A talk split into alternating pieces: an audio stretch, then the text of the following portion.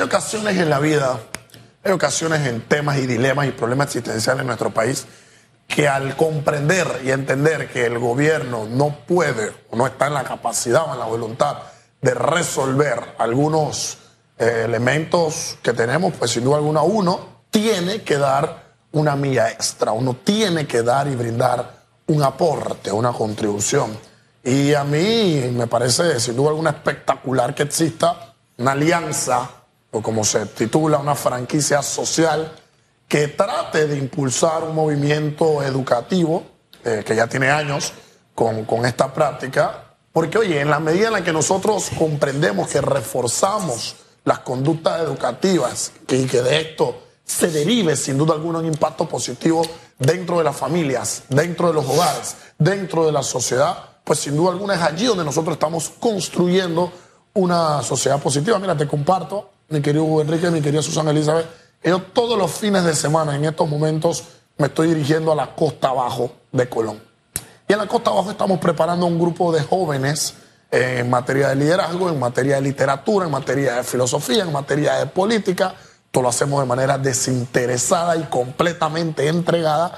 Porque, oye, hay chicos de 15 a 30, 35, 40 años que nos dicen, mire, licenciado, nosotros nunca pudimos terminar la escuela, nunca pudimos tener oportunidades no tenemos recursos. Para venir a donde está usted tenemos que estar dos, tres horas viajando en lancha, caminando, yendo en caballo y terminamos con usted tenemos que regresarnos a nuestros hogares. Entonces, en la medida en que uno refuerza y en que uno busca que sin duda alguna el panameño común, el panameño de a pie, se supere, refuerce, se apoye en la educación entendida como la única herramienta para poder superarnos como personas y como la única herramienta que nos permite tumbar todos aquellos misterios, todas aquellas dudas y todas aquellas barreras que la propia vida nos pone, pues ahí donde nosotros debemos de comprender que en la medida en la que se canaliza, se impacta y nos podemos apoyar de manera clara en la educación, pues es allí donde está sin duda alguna el avance de la sociedad panameña.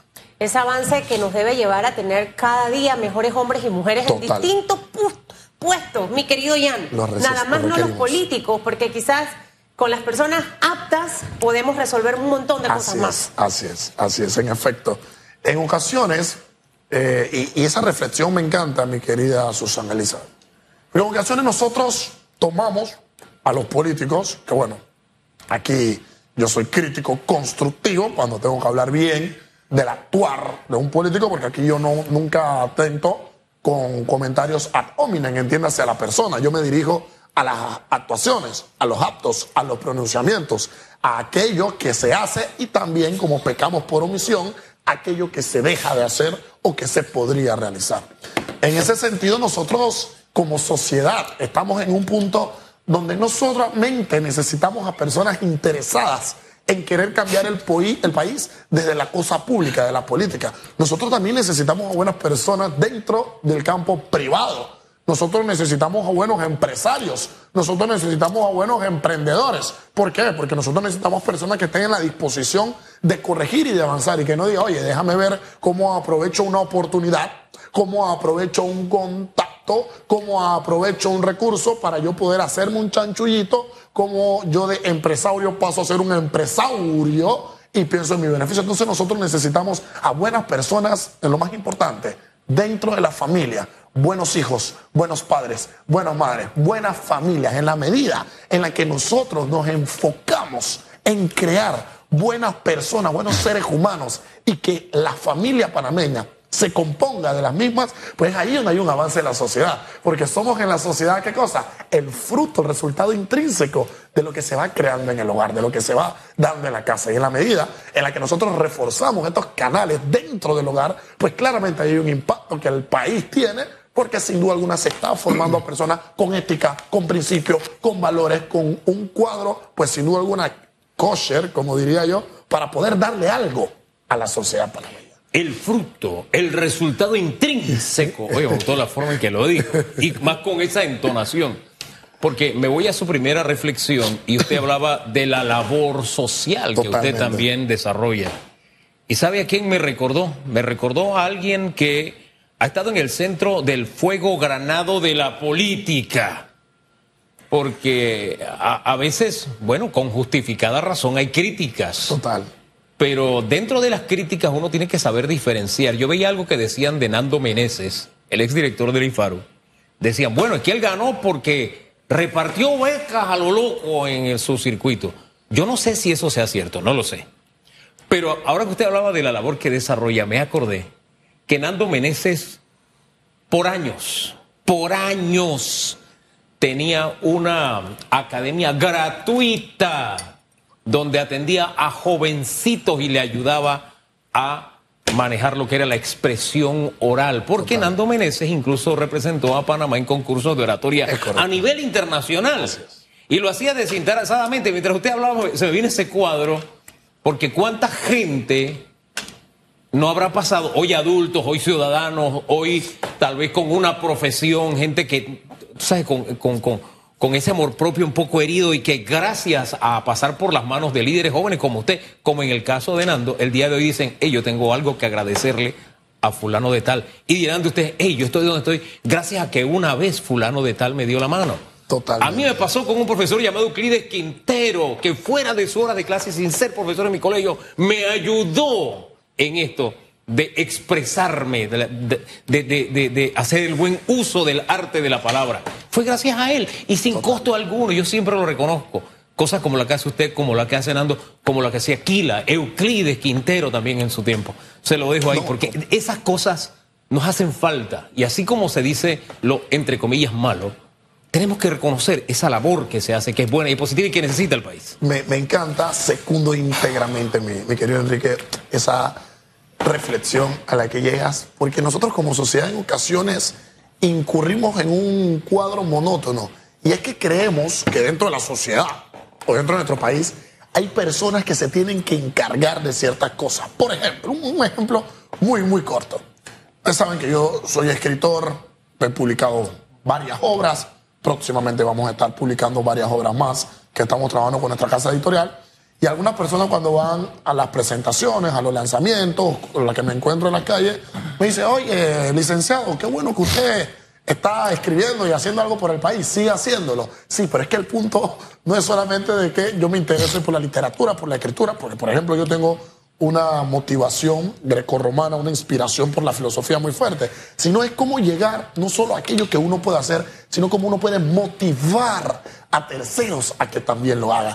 Oye, está bien, Hugo Enrique tiene una función social con la que está cumpliendo. Susana Elizabeth Castillo tiene una función dentro de la sociedad que está desarrollando. Sí, pero yo, desde mi trinchera, yo desde mi casa, yo con mi habilidad y con mi talento, ¿qué puedo emplear en favor de mi casa? de mi familia, ahí de mi comunidad, de mi barrio, de mi sociedad, de mi país, porque de alguna u otra forma todos tenemos algún talento, todos tenemos alguna contribución social que hacer. Y a veces tratar de darle responsabilidad a ciertos actores, ah bueno, que la empresa privada se ocupe de esto, no que los políticos hagan esto, pero también debemos preguntarnos ¿Cómo puedo servir yo? ¿Cómo puedo apoyar yo? ¿Cómo puedo aportar al crecimiento de la sociedad? Porque en la medida en la que dejamos que sean otros actores, que sean otras personas, los entes encargados de una u otra función dentro de la sociedad, pues dejamos sin duda alguna de que el talento que nosotros podamos contribuir se pierda, no se desarrolle o en efecto no podamos contribuir a esa cuota de participación social que como ciudadanos sin duda alguna tenemos que dar. Bueno, y hay muchos retos todavía. Una buena calidad de educación hace que tengas un ciudadano que maneje mejor. Amén. Que no tenga que estar poniéndole una cámara porque sabe al final lo que es ser responsable, lo que debe hacerse y lo que no debe hacerse. Totalmente. Eh, eh, parte de lo que conversábamos con el director de la Autoridad del Tránsito, que a veces somos tan duros y tan críticos porque en aquel momento cuando hablamos de las cámaras en los semáforos eh, y eso fue en la administración de Juan Carlos Varela, ¿cierto? Me parece que sí. Bueno, le caímos en plancha el tema. Así es. Pero hacia allá tenemos que ir. Hay demasiada gente irresponsable en las calles. Mira, se nos olvidó hasta mencionar algunos busitos colegiales que yo los miro. Uh. Van como alma que les lleve el diablo. Si yo fuera, eh, eh, tuviese un hijo chiquito en un busito, créame que yo misma denuncio ese busito. Entran a veces a las barriadas. Volando. Volando, por Dios. Total. Entonces, debemos tener un policía del tránsito o un inspector para que nos cuide a los casi 5 millones de panameños. No. Me llega una analogía eh, a la mente, mi querida Susana Elizabeth. Yo recuerdo cuando la pandemia, el famoso y el bendito COVID-19, llegó a nuestro país, aquellos algores, marzo del 2020, el 10 de marzo puntualmente, si la memoria no me peca y no me es infiel. Yo recuerdo que en aquellos tiempos estuvimos con propagandas del lavado de las manos, ¿lo recuerdan, no? Eh, tuvo que llegar una pandemia, palabras más, palabras menos, para enseñarnos hábitos de higiene cómo usted tiene que lavarse la mano, cómo hacer con la ropa cuando usted llega a su casa, cómo usted tiene que toser, cómo usted debe tomar una servilleta, cómo usted debe desecharla, por qué existen distintos puntos, distintos puestos para el reciclaje, etcétera, etcétera. Ahora, al parecer, nosotros debemos eh, de tener un sistema de fotomulta, como se conoce, para poder apegarnos a los criterios de la Autoridad de Tránsito y Transporte Terrestre Nacional. ¿Por qué?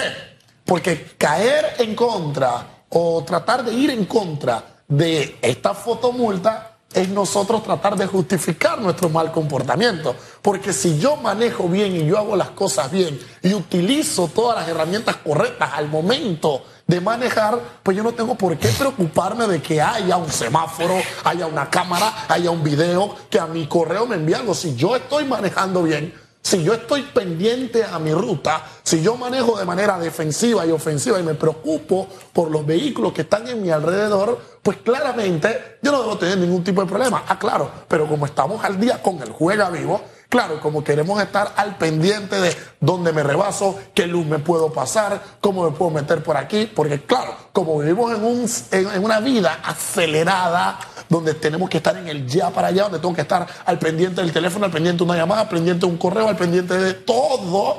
Y en ocasiones eh, nos olvidamos de lo más importante que es, oye, el método de conducción. Y tristemente, lo lamentable es que al no enfocar o perder un segundito la atención en una correcta disposición de manejo, podemos incurrir en accidentes, podemos incurrir en pérdidas de vida, podemos incurrir en elementos porque sin duda alguna eh, pueden desenlazar, pueden llegar a un desenlace, disculpen, eh, de, manera muy, muy, muy caótica y muy catastrófica. Entonces, en la medida en la que nosotros cumplamos lo que dice ese manualito, en la medida en la que sigamos todas las disposiciones y las reglas de tránsito, aquí no hay por qué ir en contra con antorchas aquí a tratar de incendiar la autoridad de tránsito, si lo único que se quiere es tener un control correcto en cuanto a las disposiciones que no conocemos, a las que todos debemos conocer, porque ese es otro tema, ¿eh? Al parecer, aquí nadie sabe utilizar las direccionales, el pito, cuál es el momento que se utiliza, la luz se larga para ceder el paso, cuando una luz amarilla, una doble raya amarilla se debe cruzar, etc. Entonces, al parecer, así como llegó en su momento el COVID para enseñarnos a lavarnos las manos, ahora tiene que venir un tema de fotomulta de parte de la autoridad de tránsito para enseñarnos nuevamente a cómo debemos manejar. Pero en la medida en la que nosotros comprendamos que al momento de manejar la disposición y la concentración y la mente debe estar enfocada en el manejo, enfocada en la calle, enfocada en los peatones, en los transeúntes, pues ahí donde sin duda alguna vamos a poder cumplir con estas disposiciones correctas en la mejor medida de nuestro país. Hombre, nos vamos. Gracias por su análisis, presidente. El otro viernes viene.